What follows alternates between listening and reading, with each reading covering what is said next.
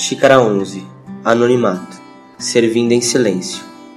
Tudo o que fazem é para serem vistos pelos homens. Eles fazem seus filactérios bem largos e as franjas de suas vestes bem longas. Mateus capítulo 23, versículo 5. Um iraquiano que por razões de segurança não pode ser identificado, vem sendo chamado de herói pela mídia cristã alternativa, por realizar algo ousado e perigoso.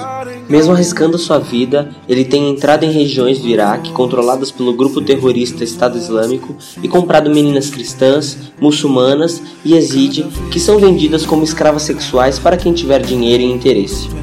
Após resgatá-las, ele as ajuda a reencontrar suas famílias. No final do ano passado, foi divulgado um vídeo onde ele aparece levando para casa uma jovem Yazid e a devolve para o pai, a família não tinha noção de onde ela estava, desde que fora sequestrada pelos soldados do Estado Islâmico. Uma esmola, um abraço, um Deus abençoe, atitudes por prêmios, por likes numa página em redes sociais, por reconhecimento. Hoje em dia é tudo tão banal e tudo tão ligado ao marketing pessoal, onde isso ou aquilo pode me levar.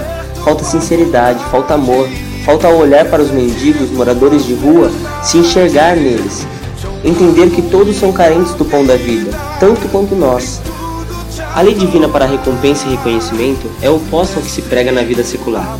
Quanto menos destaque, mais serviço, mais Deus o levará a lugares altos. A advertência dessa xícara é: não pense que viver o anonimato com segundas intenções te levará para longe. Quanto mais longe você subir com desejos errados por trás, maior será a queda. Os maiores anônimos colocaram no coração se satisfazer com o bem do próximo e não se importaram em não ser reconhecidos, fizeram por amor.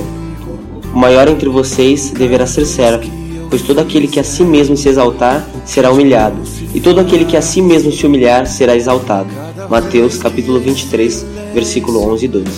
Uma xícara de café e duas de fé. Serei tuas mãos, venha tua graça